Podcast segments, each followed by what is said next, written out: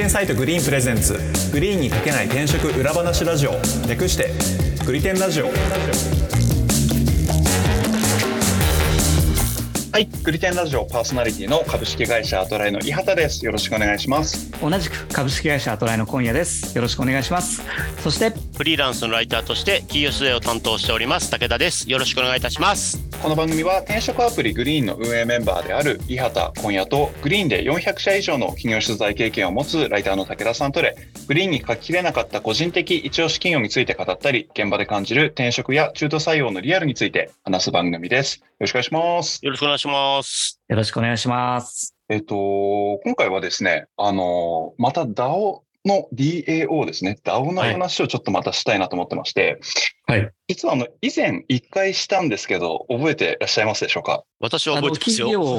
を DAO 組織にしようとしてる会社の話でしたよね。あ、そうなんですよ、そうなんですよ。はい。あの、ダブルジャンプ東京さんっていう会社に、武田さんが多分あの時取材に、そうです。はい。うんうんうん。取材に行って感銘を受けて帰ってきたんです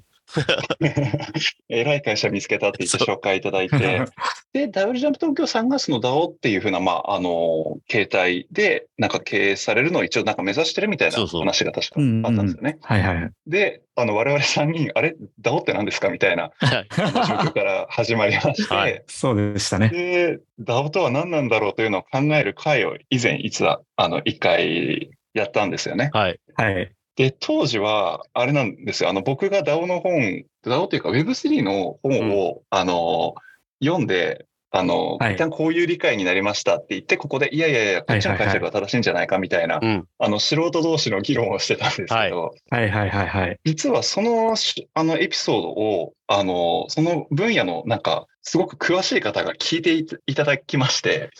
おあの、コメントをいただいてたんですよ。あうの、ん興味深く聞かせていただきましたと、実はあの、はいこういうことやってまして、あの、うんよかったら話しませんかっていうふうな、すごくありがたいご提案をいただきまして、おそうですねはい。はい、今回あの、その方に、あの、ゲストに来ていただいております。おーいややー、素晴らしい。はい。えっ、と、DAO プレイヤーのパジさんに来ていただいております。よろしくお願いします。よろしくお願いします。パチパチよろしくお願いします。謎の肩書きの ダオ。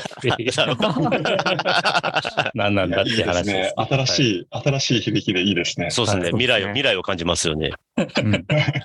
すみません。パジさん、軽く自己紹介をいただいてもよいでしょうか？そうですね。えっと、本業の方は東京オタクモードという、まあ日本のアニメ漫画ゲームっていうオタク文化があると思うんですけど、うんこれを海外に届けますっていう、まあ例えば越境の通販ビジネスみたいなことをやってるんですけど。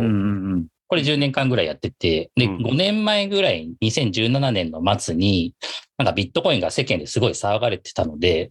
これって何なんだろうっていうので、結構こう研究しに行ったら、なんかイーサリアムとかスマートコントラクトとか、このブロックチェーン全体がすごい技術なんだ。インターネットに次に次に来るようなすごい技術っていうのに気づいて、うん。僕もともとエンジニアだったんですけど、うんうん。はい。自分でパジトークンっていうのを1兆枚発行したりして、メンバー自に分でえ自分でトークン発行したんですか？そうそうそう、その通り。メンバーに、もちろんなんか上場とかそういう話じゃないんですけど、うんあの、メンバーに配ったりしながら、あ、これって結構しっかりした技術じゃんって思って、はい。そこから NFT なり、ちょっとブロックチェーンにまつわるようなことを、うん。いろいろコンテンツのビジネスと組み合わせながら、例えば進撃の巨人と NFT 組み合わせたりとか、うん。まあ、いろんなー実証実験みたいなことをやってきているものですと。うん。で、DAO は多分そこから1、2年後ぐらいに、いろいろこういうブロックチェーンを使うと、どうも株式会社でもないし、ネットコミュニティでもない新しい組織のあり方っていうのがうん。作れるんじゃないっていうのが、いろんな言説があって、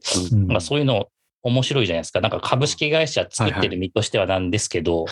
なんか、なんかこれ、この仕組みってどうなのって思いながらこう創業してるみたいなところもあって、うんうん。で新しい働き方とか、なんか社会の仕組みみたいのが、今まさにあた4番目ぐらいの選択肢として DAO ができるんだったら、うん。そこを研究したいよねっていうので、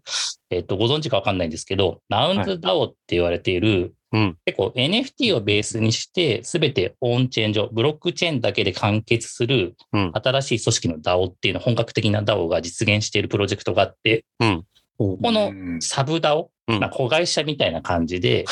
日本語圏のサブダオっていうんですね。コミュニあ、ティを日本語圏のコミュニティってことは、そのナウンズダオ自体はワールドワイドだってことでね。そうですすね。英語、シリコンバレー系のところなんですけど、おへえ。そこのサブダを昨年末、2022年の年末に立ち上げた。経緯があります。へえ。へえ。もうとかまあこの DAO の本当に中の人っていう感じなんですね。えーそうですねまさにやってらっしゃる。そう、そこがまさに、でも、DAO って、なんか定義が決まってないみたいな話もよくあると思うし、はい。実際にそうだと思うんですけど、うんうん。なんか僕が、まあなんか一番推したいのは、この本格的な方の DAO で、どっちかというと倫理主義とか、うん。割とこうなんか今の社会を覆すぞぐらいの。感じの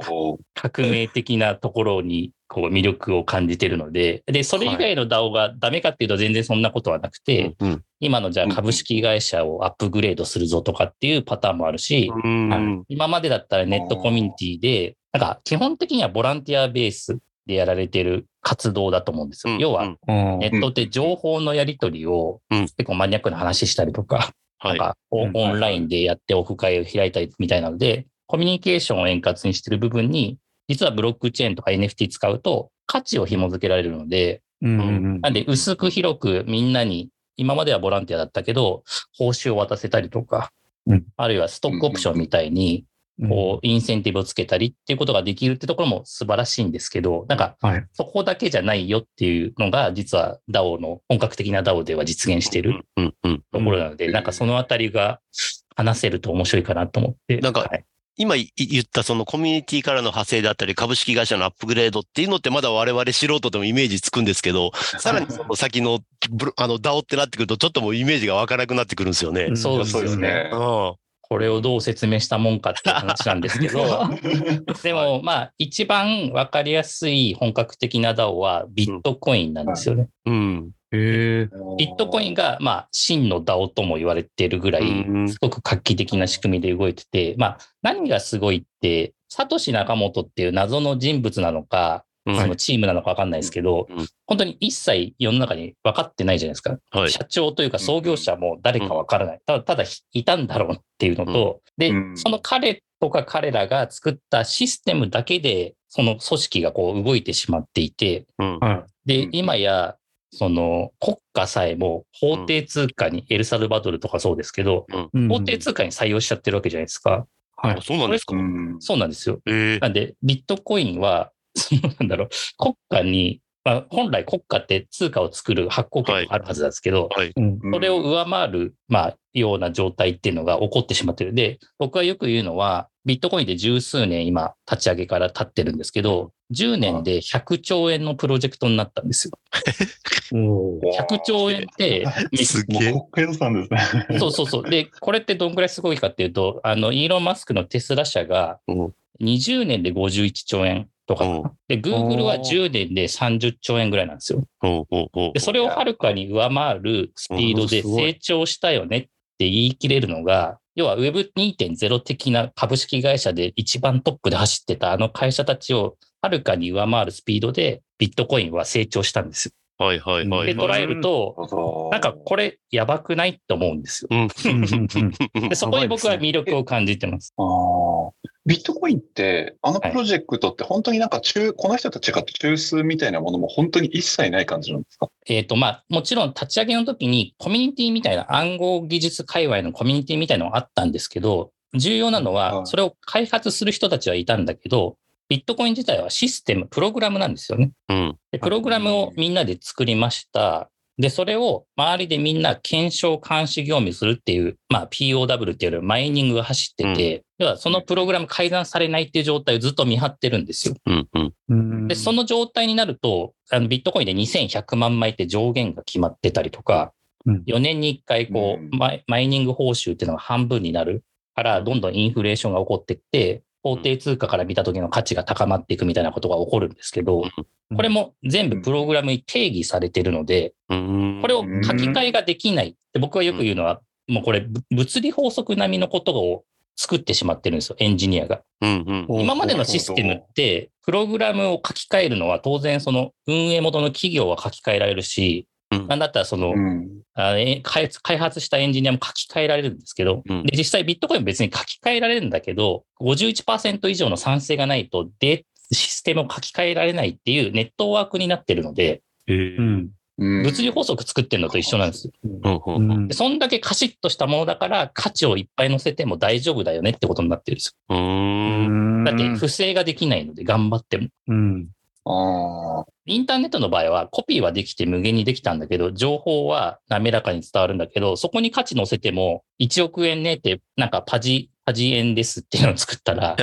それも、あじゃあ楽天の三木谷さんが楽天ポイント、ちょっと1億枚発行しといてよってできちゃうじゃないですか。で、そういうことができちゃうと、価値を乗せられないじゃないですか、逆に言うと。うんすごく、うんいなんだろう、ガタガタしてるんで。でも、土場、土台がビットコインとか、まあこ、ここれから出てくるナウンズとかもそうなんですけど、カシッと物理法則のように決まってるので、うんじゃあその上にどんどんお金を積んでってもいいし、価値あるものを乗せてってもいいよねっていうので、まずこの、このベースのところがしっかりしてるってことはすごい大事なんですよね。う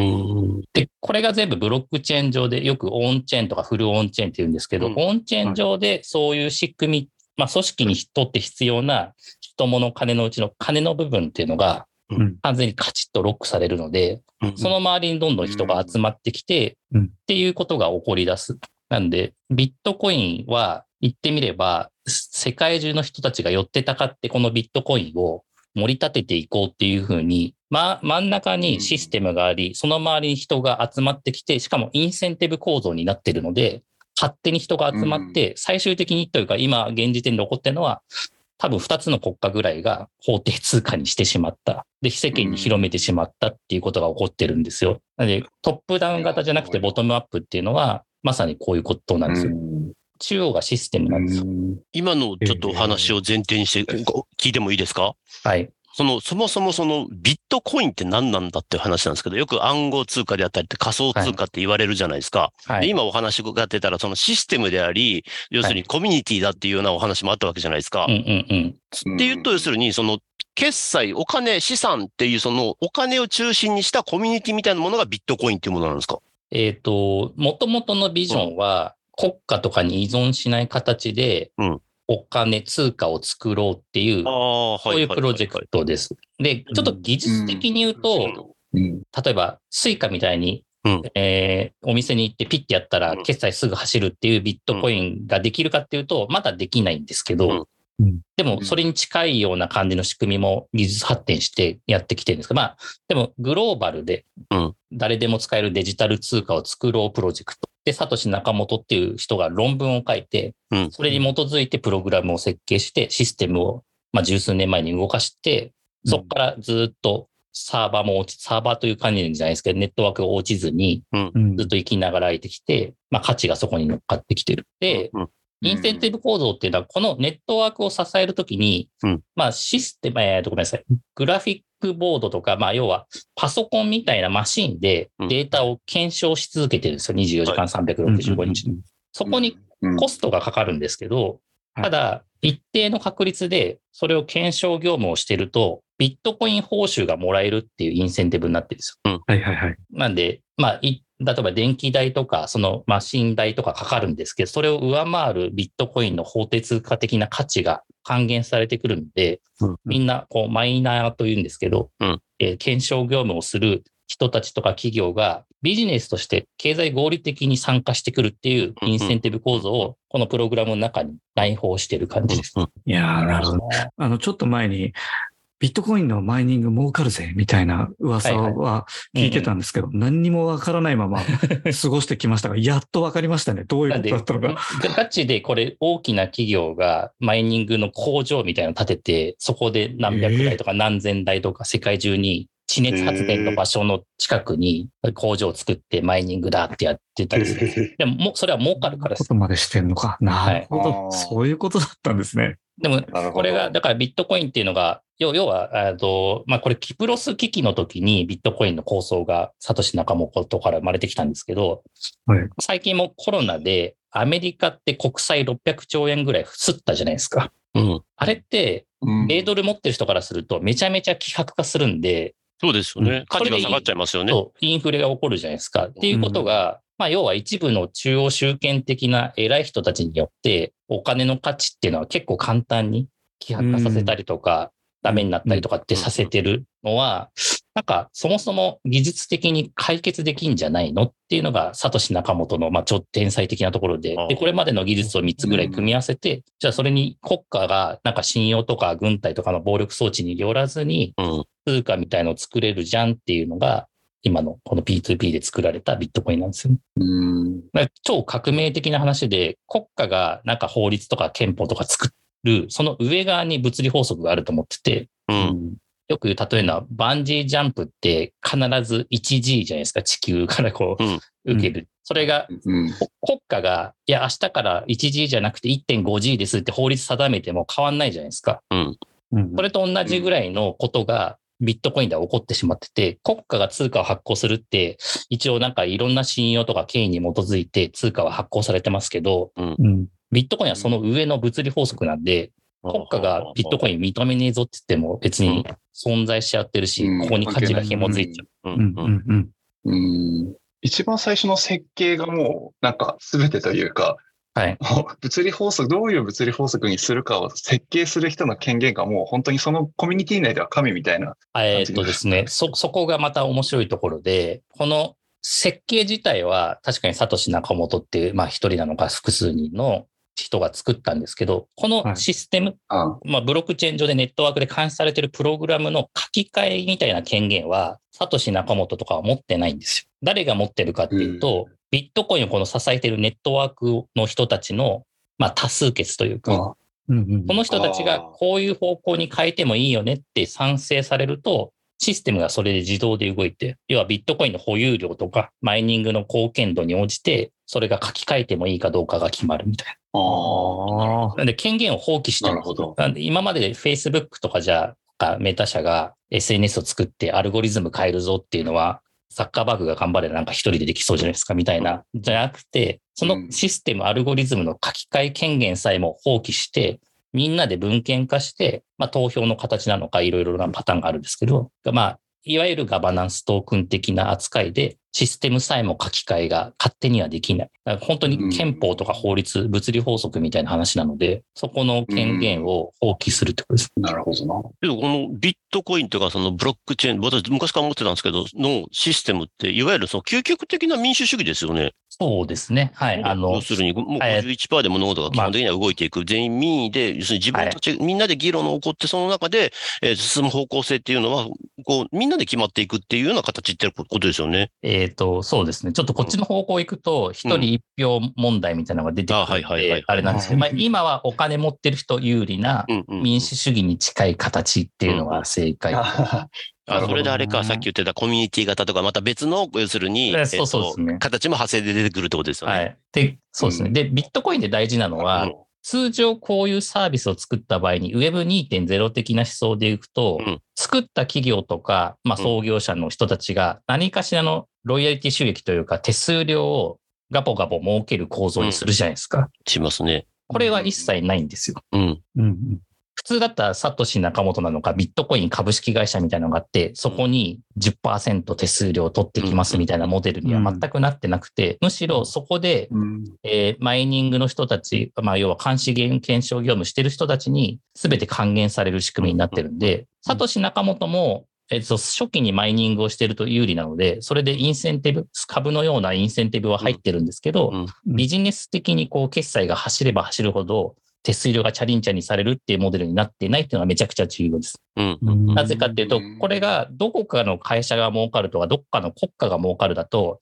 さっき言ったように法定通あー国家が法定通貨に採用するってことは絶対にないじゃないですか。はい。競合を育てたりとか、なんか自分たちが頑張れが頑張るほど、他の国が儲かり、企業が儲かるってことはうん。乗ってこれないので、うん。これ逆に言うと、そういうインセンティブ構造が透明化されてて、みんなに文献化されていくんだったら、うん。誰でも彼でも、要は今までだったらライバル関係の企業とか国家でさえも協力できるんですよ。うん。うん。うん。そうすると、10年で100兆円っていうプロジェクトっていうのが、要はみんなで寄ってたかって育てるってことができるんで、うんまあ、グローバルな公共財を作り出して、これを使った方が社会便利になるじゃんっていうことが、まあ、これは一個の通貨っていう軸で始まってますけど、ナウンズとかの場合は、ブランドとか IP 創出、ポケモンを作ろうみたいな感じのうんプロジェクトっていうのがどんどんとこう、いろんなポイントで起こってききそうっていう感じですかね。うーん。これ、これが結構原理主義的な。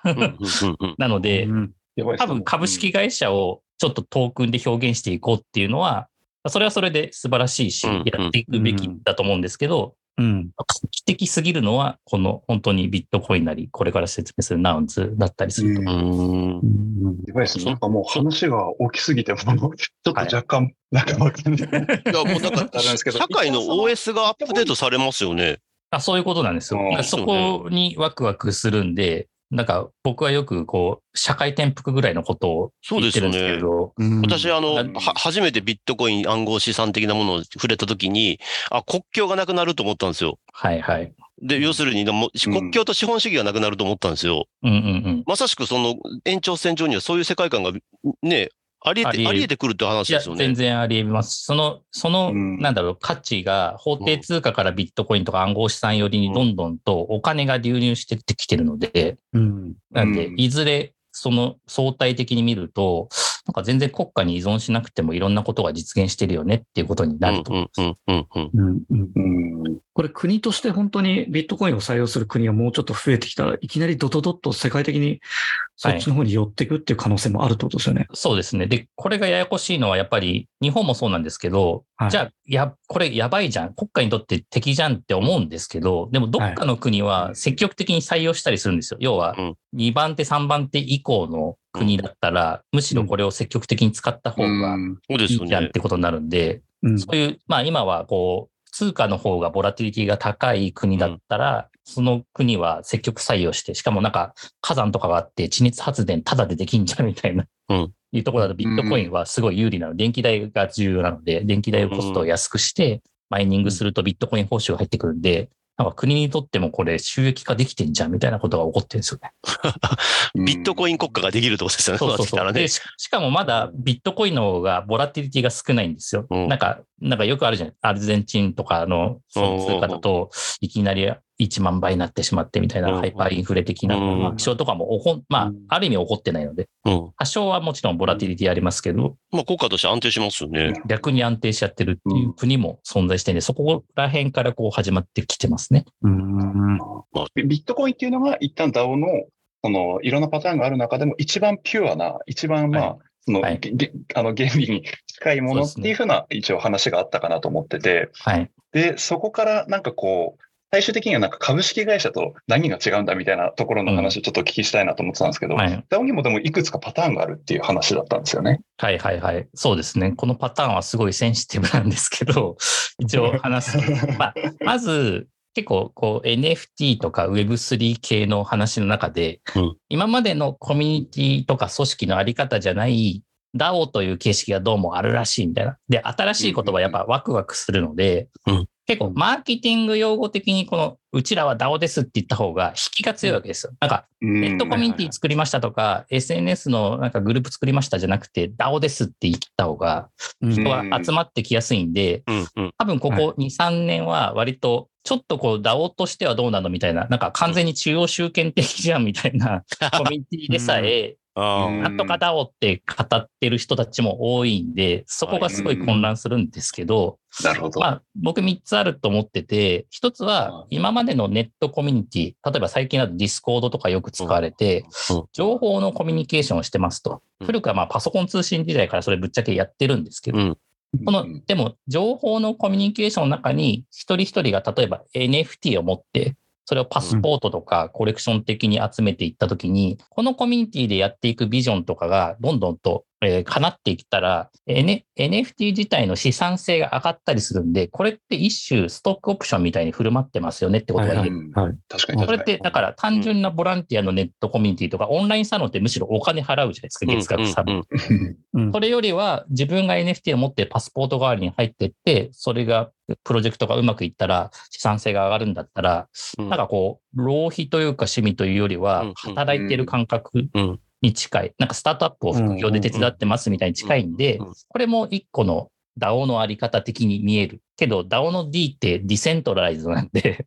あれこれなんかカリスマリーダーがそういうことをやってるのはありなのかなみたいなのは、ぶっちゃけ疑義がありますというのがなんか今のその文脈で言って、なんかエンターテインメント的にはなんかそういう DAO みたいな、要するにグループを作って、例えばアーティストのなんか支援をするとかっていうのはありえますよね。ありますあります。うんなんで、うんそのアーティスト自身が引っ張っていかないで、なんかうん。エンタメ好き DAO ですって言った時に、じゃあこの人たちを推しにしようとかっていうのは全然あり得ると思う。そうですよね。うんはい。うん。で、この応用的に株式会社をじゃあ DAO 化するっていうのが、これが結構世界的には主流で、多分8割方の、まあ、まあ本格的に近い DAO だよねっていうのはうんうん。株式会社からのスタートで、まあ、さっき言ったようにビットコインですら、最初はサトシ仲本とかその周りの人たち、暗号技術の経営の人たちが、プログラムシステムを作って、それがまああまりにも完璧だったからガッていったんですけど、うん。まあ、スタートアップ立ち上げて、いきなりシステムが自動的に動き出して、全てがうまくいくみたいのって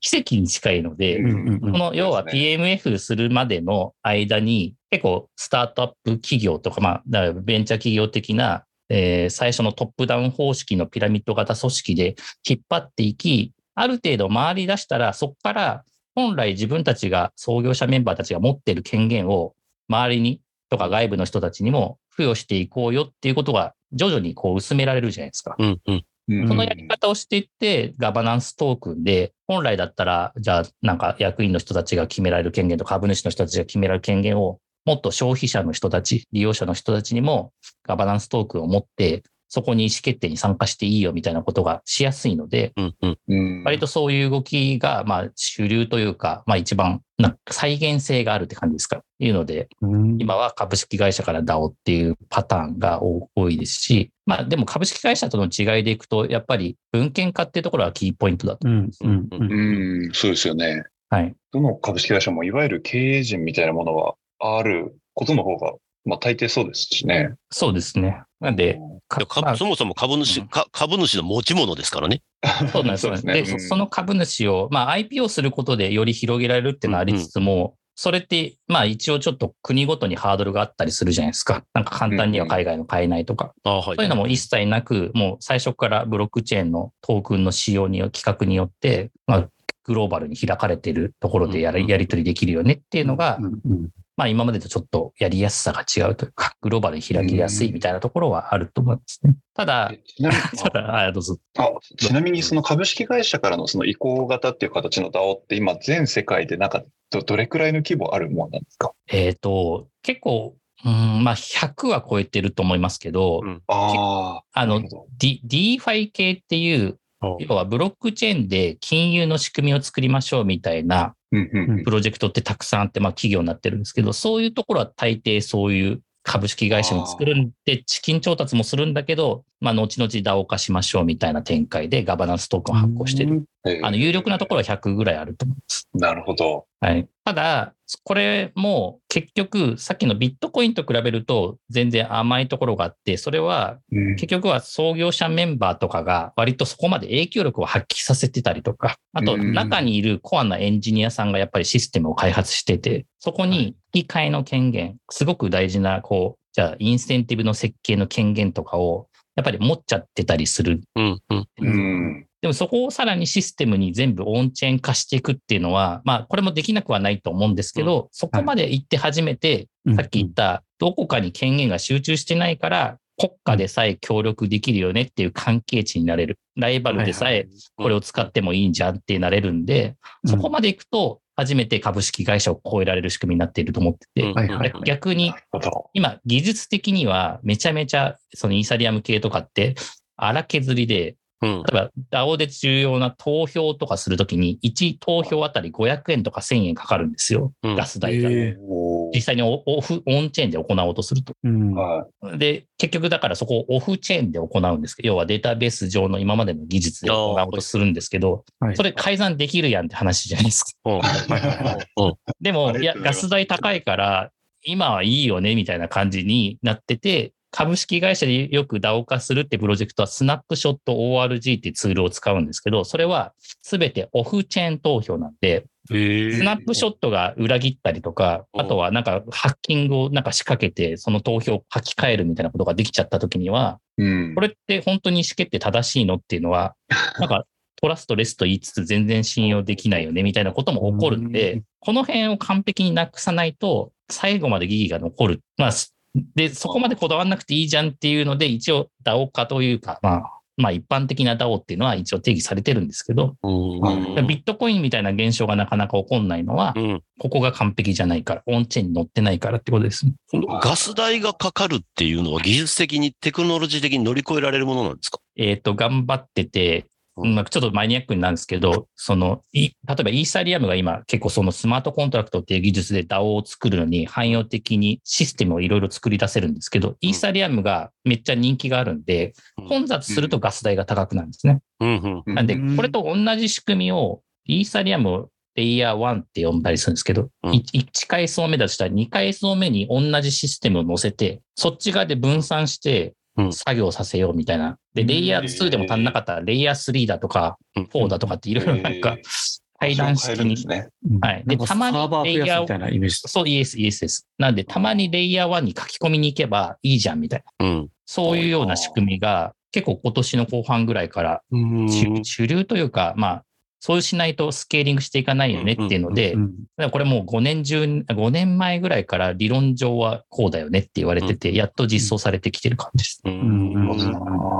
お話伺ってて、すごく思ったのは、まあ、その株式会社にいきなり置き換わるっていうのはちょっとまだ遠い未来かなとし思っても、うんなんだろう、株式会社と並行してとか、その株式会社の中でその、えー DAO 的な、その、組織っていうのをつうまく活用するっていうのはありですよね。ありです、ありです。道として。ま、まさに僕らはそれをやっちゃってるかもしれなくて、うん株式会社がありながら、うんよくわからない公共財を作り出す。で、すべてがオンチェーンで動いてるみたいな うん。のがあって、ちょ、ちょっとナウンズの説明もしたいんですけど、はい。はい。まず、はい僕ささっき書いてるナウンズっていうのは、うんえっと、NFT のコ,、コレクションのプロジェクトで、ちょっとドット絵のへんてこなキャラクター、可愛らしいロボット的なキャラクターが毎日1体ずつ作り出されます。はい。うんで、これがすべてこのパーツがオンチェーン上に登録されてて、それの組み合わせで言うと10万年分ぐらいあるんですけど、うん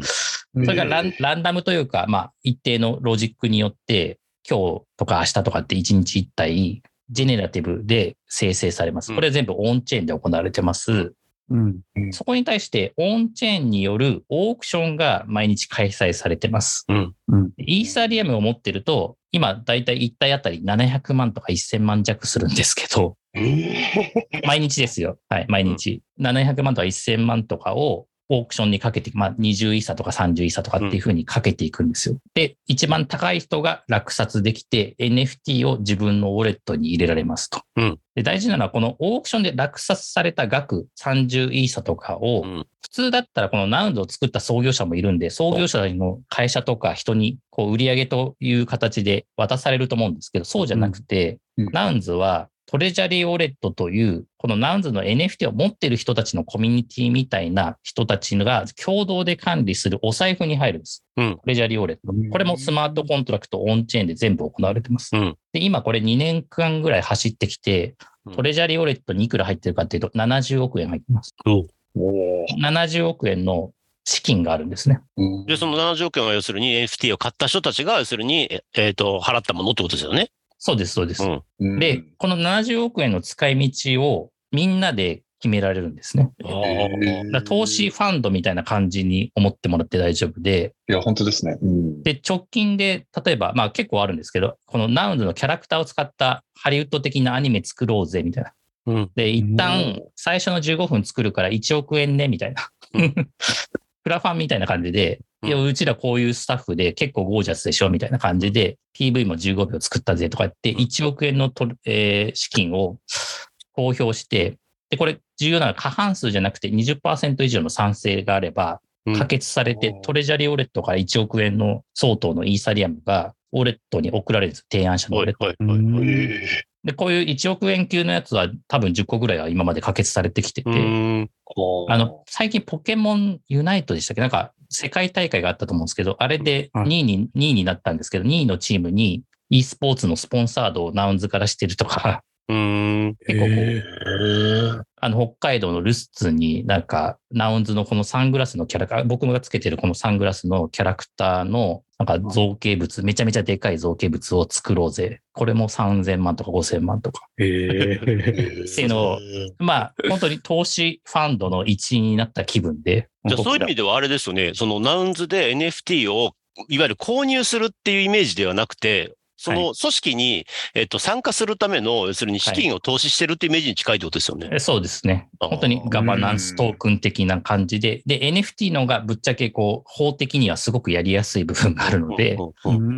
NFT を使った全部がオンチェーンで動く仕組みが確立されて、しかもキャラクターとかブランドとかの方向でみんなでポケモン作ろうぜみたいなことになってて、ゲームももちろん作られてますし、うん。映画も作られているし、うん。あなんかウイスキーのラベルをナウンズにするんで3000万くださいみたいなことも普通に取ったりしてる。へえ、なんかその、な、な、ナウンズの話聞いてると、その実際にやってるプロジェクトになんかあんまり一貫性を感じないというか、結構なんかの、ノリで進んでるような印象を受けちゃうんですけど、なんか、それ、そそういう感じなんですか？それでも一旦えっ20%の賛同得られれば OK みたいな、なんかそういう感じなんですか？あ、割と反対もされるんですけど、一応方向性としては、まずこのナウンズって、あの、DAO のこう、最先端走ってる感じなんで、DAO の概念を広げようっていうプロジェクトは、特になんかエンジニア周りのシステム開発系で、DAO に便利なツール作ろうぜ系も結構可決されたりします。えあとはナウンズのキャラクターがすごい独特なので、このキャラクターをアパレル方向とかファッションブランド方向と、あと普通にアニメ漫画ゲーム系の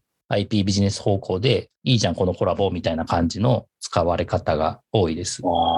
なるほど。じゃあ、啓蒙的な意識は一定あるってあり、そうですね。でもこれって応用していくと、本当いろんな、これはた、まあ今、今は IP とかブランド方向で使われてますけど、別に普通にスタートアップのベンチャーファンドみたいのも全部 NFT とかオンチェーンで表現できることになるので、うん。まあ、重要なのはブロックチェーンって価値の移転なのでう、ん。情報の移転はインターネットだったんですけど、うん。価値の移転で最高に機能するのは投資系のファンドとかのやつだよね、みたいな。うんそれをコントロールするところだけに特化してオンチェーンにすれば、あのガバナンストークンとかで意思決定ができ、その意思決定のルールさえも51%でなんとなく DAO ってみんな多数決って思ってるんですけど、うん。うん。20%とか別に15%とかっていう、うん。このルールさえもスマートコントラクトっていうシステムにお、えーと置いてるのでう、ん。その書き換えさえもできるんです。よ。うん。うん。実際にナウンズもバージョン1投票は15%だったんですよ。その次は20%みたいに。アップデートされてて、このアップデートの書き換えの権限も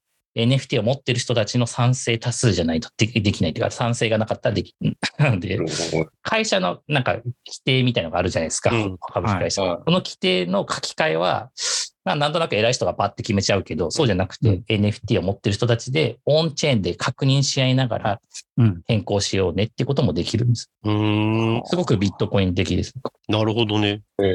一個質問があるんですけど、はい。そのプロ、そのナウンズダウン、ダウの、そのプロジェクト的なものを立ち上げたときに、例えば、それが営利ビジネスだった場合、儲けが出るじゃないですか。その儲けとかはどうなるんですか、まさにそこは、えっ、と、その儲けたいと思えば、そのも会社、提案した会社が全て受け取っていいあ形になってて。そうなんだ。へーで、もちろん、コミュニティに受けるのは、うん。全部受け取るんじゃなくて、じゃあ、売上とか収益の5%分をう、んこれじゃれよっていうにか返しますね、みたいな。っうん。うん。う。うんんて。いう形も全然あり、そこは自由です。うんでも、そこの人に提案で決めていいってことですよね。提案で決められます。あ、そうか。それで要するに、じゃあ、え30%還元してくれるんだったら、じゃあいいよで20%が集まるかもしれないけど、全部はい私たちがもらいます。だったら10%しか集まらないとかいうこ、があそこでり得ます。はい。そこで要するに調整すればいいってことですよね。そうですね。でも、ちなみにほとんどのケースは、えっ、と、自分たちだけが儲かるで通ってますね。ええ、そうなんだはい。あの、ひ印象の問題だけなんで。ただあれですよね。その根底として基本的には DAO を広めるっていうところはあったりとかするわけですよね。そうですね。とか、こことコラボできたら確かにすごいじゃんみたいなん企画の方が素晴らしいんで、まあ、トレジャーリオレットは潤沢に、毎日だって1000万とか溜まってくんで、うんあのうんむしろちゃんと使っていけよみたいな感じなんですよ。そうな、そうなってくると、こう、一般ユーザーからすると、えっと、NFT を買って参加する、えっと、なんだろうな、意義、価値っていうのは出てくるってことですよね。そうですね。一応、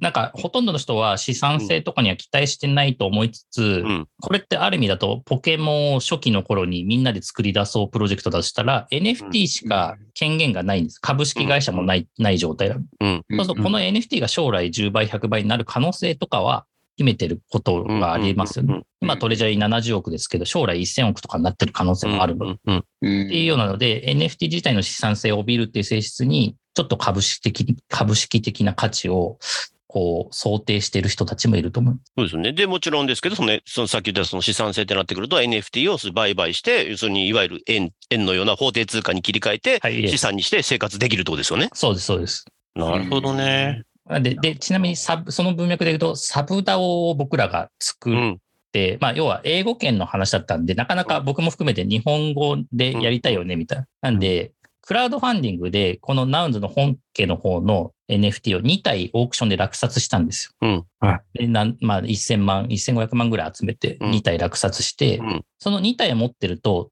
直接本家の方に提案をかけられるんですよ。先ほどのトレジャーリオレット70億をいくら動かすかみたいなうん。うん。で、一番最初だったんで、一旦10位差分250万とかそんぐらいうんで提案かけて、日本のデザインフェスタっていうイベントに、うんこのナウンズ広めてくる、きますせっていうイベントの提案は通して、なんでトレジャーリオレとか僕らの方に送られてきて、うん。で、地方にいた人たちもいたんで、東京に来る時の旅費とか全部出してもらってみたいなうん。ことで、活動費をこう、今までだったら普通はボランティアとか、むしろオンラインサロンだったらなんか、月額課金で払ってる側を逆でトレジャーリオレットから資金提供されて、助成金のように僕らの活動を支えてくれる。うん。うんいや、ここでそこですよ、そこ。やっぱり資本主義覆すのってそこですよね。はい。すごいなこれが全部オンチェーンで行われてるんで安心していける。トレジャーリオレットから送金されるのも、もう創業者でさえ止められないみたいな。まあ一応拒否権は持ってたりするんですけど、それは爆弾作るとか核、核爆弾でテロを起こしますみたいな時に止められるようにはしてるんですけど、うん。基本的にはそこしか持ってないので、うん。そういううん。なんかそういう意味では今日ずっとお話聞いてきて、そのオンチェーンの世界っていうのが、そのオンチェーン、オンラインでリアルの生活っていうのがこう緩やかにつながっていくような世界がすごくうん。イメージされるんですけど、なんかそれが一番なんか着地点としては現実味がある気がしますよね。そうですね。なんで、オンチェーンでできることっていうのは技術的にはすごい今、荒削りなんで難しいんで、うまあ本当お金の部分だけでも、あと権限の部分ぐらいで、うん。うん。今はなんとか表現してて、それ以降は、ななんとなくこう、その今までのせ生活とかリアルの社会につながってるっていうところに落とし込んでいくっていう感じです。ビットコインもだからビットコインで全てが完結してるわけじゃなくて、それを使うのはリアルだったりするじゃないですか。うんそこの区分けっていうのが技術的にできることの今限界がビットコインなり Nounsで実現していると思います。うーん。いや、面白い。ディスコ なんで、フォーラム機能とか、 Discordのそのチャット機能みたいのは、あれは Web2.0 の技術で、うん。インターネット技術ですよ。データベースを管理して。でそのデータベースさえも将来的には、もっとガス代がめちゃくちゃ安くなったら、全部オンチェーン上で処理されるんだったら、うん。そこでの活動のこう貢献具合に応じて、トークンが自動的にうん。スマホから送られてくるみたいなことも起こり得るんですけど、なんかコスト高いし、ガス代も今高い状態でないから、うんうん。一旦こう、じゃあ1本1000万ねとか500万ねみたいなところの世界から始まってきてるっていうぐらいな感じです。でもっとガス代のトランザクション性能が上がってガス代安くなれば、もっともっとオンチェーン化される領域が増えるので。そうなると全部が改ざんできなかったりとか透明化されたりしていくんでうん、恐ろしいことが起こるんだろうなっていう感じ。ああ、なるほど。うんだからそのオンチェーンはもう先ほどパジさんおっしゃってましたけど、その価値の移転っていうところにまず今は特化してて、その情報の移転はインターネットでやってる。はいで、要するに我々日々の生活でそれをうまく活用していくっていう、なんか世界が、まあ直近の世界観ですよね。直近そうですね。あで、DAO っていうのも、要するにそこに付随して、そのオンチェーンの部分であったりとか、オンラインの部分であったりとかっていうところはいでうまく組み合わせて、えーコミュニティを運営していけばいいよねって話ですよね。そうです、そうです。ああ。いや、いいな、面白いな。やばくないですか？やばいっすね。僕だから、もう DAO もう DAO プレイヤーって名乗る理由がなんとなく。うわいや、すごいと思う。いや、うん本当に、あ俺あと20、20歳伺ったら革命に参加してますよ。いやいや、本大丈夫です。あの年齢関係ない。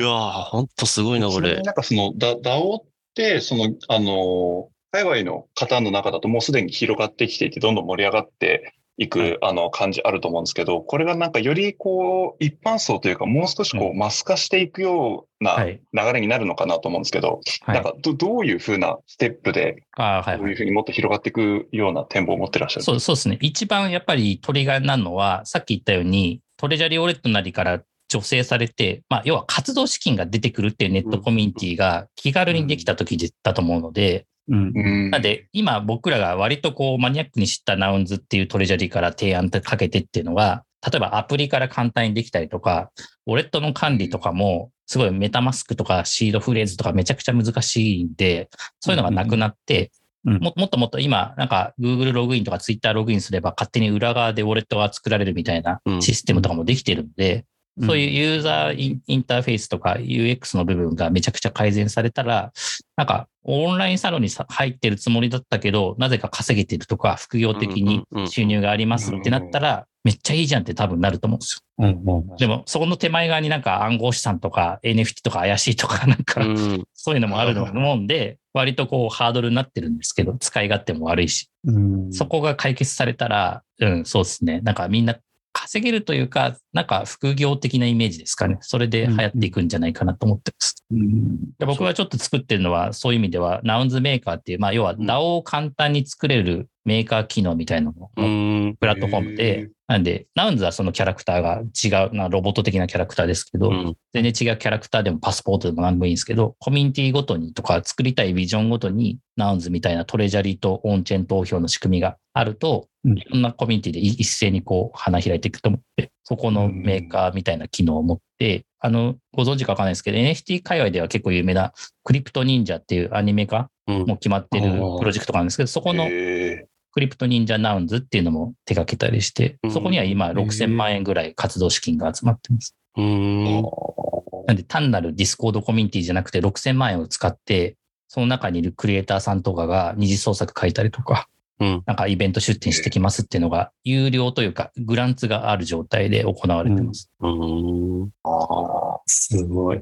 すごいな新しい世界だな。いや新しい世界、本当に。多分はいこの DAO とかその、あの、オンチェーンが広がっていくときに大切なのって、やっぱりその、なんだろう、社会の OS がアップデートされるんだよっていうことをもうちょっとみんなに周知していか、うんねいって、多分価値の概念であったりとか、働くっていう概念であったりとかっていうことをアップデートしされるんだよってことを広めないと多分理解できないと思いますね。そうですね。ですね。うん、そこ実は結構重要かもしれない。要するにテクノロジーが先に走っちゃって、その人々のその認識っていうところにまだ追いついてないから、そこをなんかうまく翻訳するような人たちが出てくると広まる気もしますね。そうです。そうですね。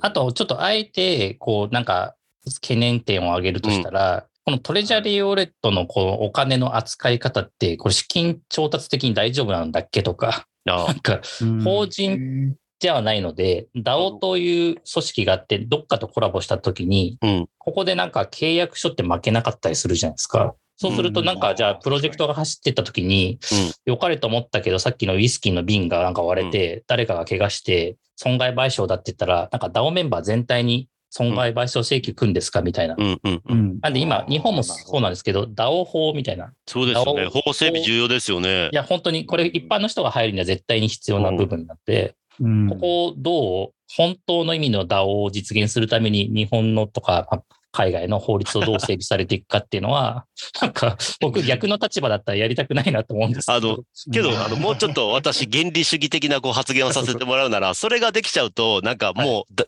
オンチェーンじゃない気がしますよね。いや、本当なんか国家に絡め取られてるわけじゃないですか。うん、だから僕なんか本当、海の上に国家作るみたいな構想ある。そうですよね。もうちょっとそういうところでやりたい。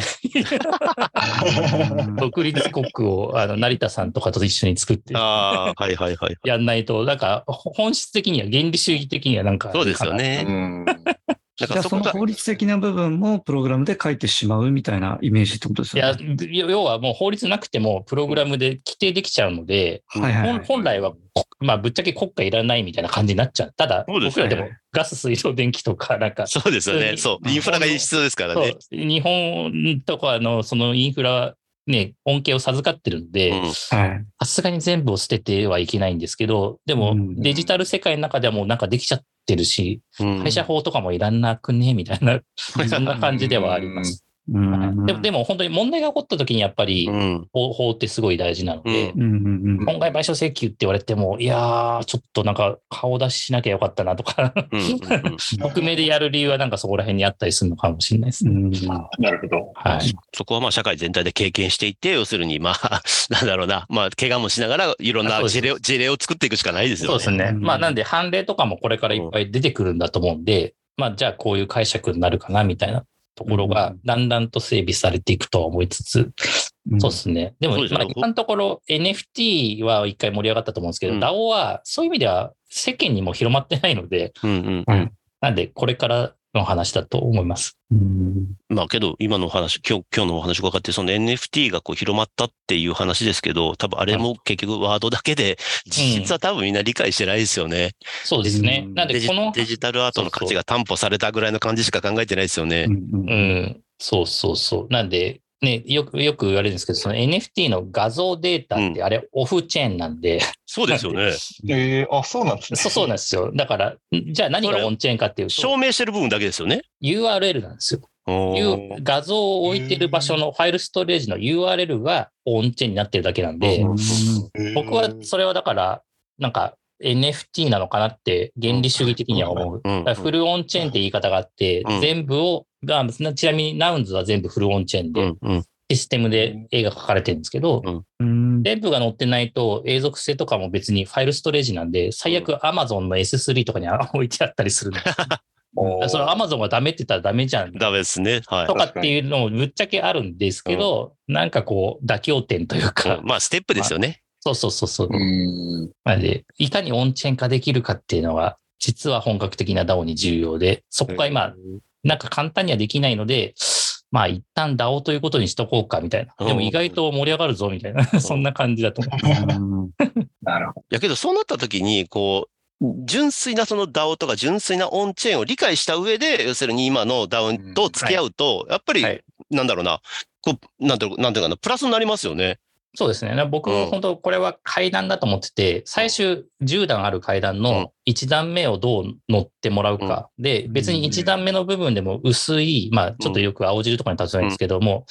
10%の青汁で残りに90%リンゴジュースでインターネット技術でもいいから、うん。こっちのうん。ちょっと技術特性を体験するとすごいことが起こってるよね、みたいなことがうん。うん。あるんで、うん。例えばうん。直近で LINE ブロックチェーンで、まあプライベートチェーンで行われていうん。るブロックチェーンがあって、まあうん LINE 社が管理してるって謎のチェーンなんですけど お、でもここでスクエニさんが資産性ミリオンアンサーっていうゲームを出されて、無料で遊べるんですけど、この無料で遊んでるうちに NFT、LINE の NFT が手に入り。このはい NFT に5円とか10円の価値がつくんですよ。はいはい。だからゲーム遊んでると、なんか1週間経つと、スタバのコーヒー飲めますみたいなことが起こってはいはいて、これ結構 Earn to Play ってやつですよね。 Play to Earn ね。 Play to Earn か。 Play to Earn、Play to Earn か。はいで。これがでも実際にできてたとしたら、今までゲーム遊んで、なんかお金稼げますとか、無料で遊んでお金稼げますってなかったじゃないですか。価値のインターネット、価値のブロックチェーンで、これが実際に LINE ブロックチェーン、プライベートチェーンでも起こってるとしたら、別にここの純度が低かろうがなんだろうが、うん。うん。体験として新しいのでっていうので、まあいろんなこれゲームの領域以外にもいろいろ起こり得ると思うんですけど、なんか歩くやつもありますよね。はい、あのー STEPN っていう Walk to Earn とか Move to Earn って言われるものがあるんですけど、うん。なんか歩いてるとお金稼げますみたいな。だけど、そうなってくると本当に働くとか、なんかお金稼ぐとかっていうことの概念が多分変わる気がしますね。そうです うねん。ここにさらにまあ AI とかも組み合ってくるんで、もうなんか本当よくわからなくなってきてます。なんかで でも多分ですけど、まあさっき公共財って言い方しましたけど、もうみんなで寄ってたかっていいものを作ろうっていうことがうん結構ゴール的な感じになってくるのが多いと思うんでそうすると、まあ社会貢献というか、こう活動の方向性っていうのが、まあ世界でこう使えるとか、このコミュニティで使えるよねみたいな、まあいいことをしていこうっていうインセンティブが働いていくようなものだと思うんで、でうん、ライバルとかじゃなくて協力し合おうよっていう方向なんで、僕はだから Web1 の時に夢見たインターネット技術のなんかもうちょっとフラットな世界が来るとか、うん。個々人がみたいな感じにもう一回戻せるんじゃないかと思うんで、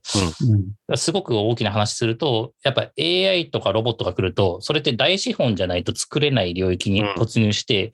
超集欧集権化するんですよね。うん。うん。この中央集権化するところをもっと文献化していこうっていうムーブメントが、まあ、ブロックチェーンで起こせるんで、うんこれを、うんまあ、全部をこっちに持ってくることはないんですけど、うん。バランスを取るとかカウンターっていう意味で存在しなきゃいけないのが Web3 なのかなと思ってます。ですよね。まさしくそこですよね。すごい。めちゃくちゃ、なんか、イメージつきました。いや、でも本当そその、さっきのネットコミュニティとか株式会社からの DAO 化と部分とかも、多分始まりとしてはすごくうん。面白いと思うし、そこに体験したらすごいことが起こりそうだなっていうのがあると思うんで、うんね、原原理主義は、はい今日、あんまり、 Voicy とかでも話してないんですけど、いや、けど、そこわからないと、その結局、その、最初のステップに上が上がっても結局、なんだろうな、衝撃が得られないと思うんですよね。あーそうなんですよね。うん、ここ知ってると、あ、その先に今入った、その DAO のコミュニティの先に、あ、こういう世界があるっていう衝撃があると、やっぱりより、はい。なんだろうな、そう活動に対して意欲的になれると思う、思うんですよね。うん。うん。うん。うん。うん。そうなんですよね。なんで結構あらゆる問題が解決する可能性はあって、さっきのはい。だからファンド的な感じでいくと、まあ僕らじゃあ若者だとしたら、うん。結構日本の国って老人とかに福祉とかで、医療費とかで税金とか国債を吸われてるわけじゃないですか。うん。でもなんかその使い方はまあいいとしても、うちらはこういう方に使った方がいいよってまあいっぱいあるわけじゃないですか。うん例えばその少子化のところとか。うん。うん。そういうのも、じゃあみんなの力を合わせて価値をこう集めて、その使い道を、税金をこう使っていくような感じで、公共財を作っていくっていう使い方とかもできるのうで、ん。うん。なんかそれぞれの思想とかビジョンごとにそういうトレジャリーがあってとかっていうのは、なんかこう発展系があると思って、割と、ううん、なんか、そうですね。各コミュニティの思想ごとにお金が価値が動くっていうところとかは、いろいろ使われていってほしいなと思ったりします。そうね。普通は価値の移動ってそのまま権力でしたけど、その価値の移動っていうものが全員で担保されてるからこそ権力が発生しないっていう基本的なオンチェの発想ですもんね。そうですね。なんで、超強い、なんか暴力装置に、うんにあの根付いたような中央集権的な組織がいらなくなるので、コミュニティとかネットワークでみんなで支えればいいっていう発想なんで、めっちゃこっちの社会の方が、歴史的に考えると、どんどん権限がね、民衆の方にこう、うん。広がっていったじゃないですか。うんそのもう一段先を進める。僕はだからフランス革命的なものだと思ってますけどね。ですよね。うんは私は本当に長年ずっと資本主義ってなんとかなんないのかなっていや本当ずっと考えてきたんですけど、本当にはいこのオンチェーンができて、あ、これだって思ったんですよね。あ、もう、あ、もう、や、やっと来た。やっと世の中が変わると思って。うんうんうん。おーこれがでもデジタルとかの技術で表現できてしまってるっていうのが、うんお恐るべしですね。なんでそ、こはもうあれですね、サトシ仲本さん天才天天才性ですよね天才、天才です。日本人の名前でよかったと。な 謎に日本人名前なんで。なるほどね。はい。いやありがとうございます。でなんか本当にあの当初想定していた以上にすごく大きな話、かつうん。大きいけどすごくどうなるのかの具体的なイメージがなんか持てた気がしました。よかったです。はうい。ん、そうですね。うんなんか自分たちだけで考えてると、本当にぼんやりしてたのいがやいやいやいやちょっとね、晴れて、ね、わかりやすくなりましたね。あの、8割の定義のところを話されてたと。本当に、あの、私も結構どちらかというと原理主義に近いような考え方する人なんで、あの、あ、僕、私が思ってたせ、あの、Web3 やその DAO やブロックチェーンの世界観とは間違えてなかったんだなっていうのは、いや、まさに。よ思いましたね。よかったです。はい。頑張ります。独立国家を作りましょう。本当そんな感じですよね。ちょっと DAO を作りたくなってきちゃいますよね、ね話聞いて。ですよね本当に。うんうんはいなんかちょっとでもいいから始めてみるっていうのが一番いいかもしれないですね。最初のステ本当そうです。ップとしてねそう。です。あの、まはいまず、まずはやってみるっていう。そうです、そうです。ありがとうございます。ありがとうごじゃあざいます。今回は、はい、以上とさせていただこうと思います。はい。グリテンラジオは毎週月曜日に最新エピソードをリリースしています。お使いの音声配信アプリにてチャンネル登録、フォローぜひよろしくお願いします。また、グリテンラジオ公式ツイッターでも発信しております。番組へのご感想、リクエストなどもお待ちしておりますので、気軽にリプいただけると嬉しいです。では今回は以上です。ありがとうございました。ありがとうございました。ありがとうございましたあ。りがとうございました。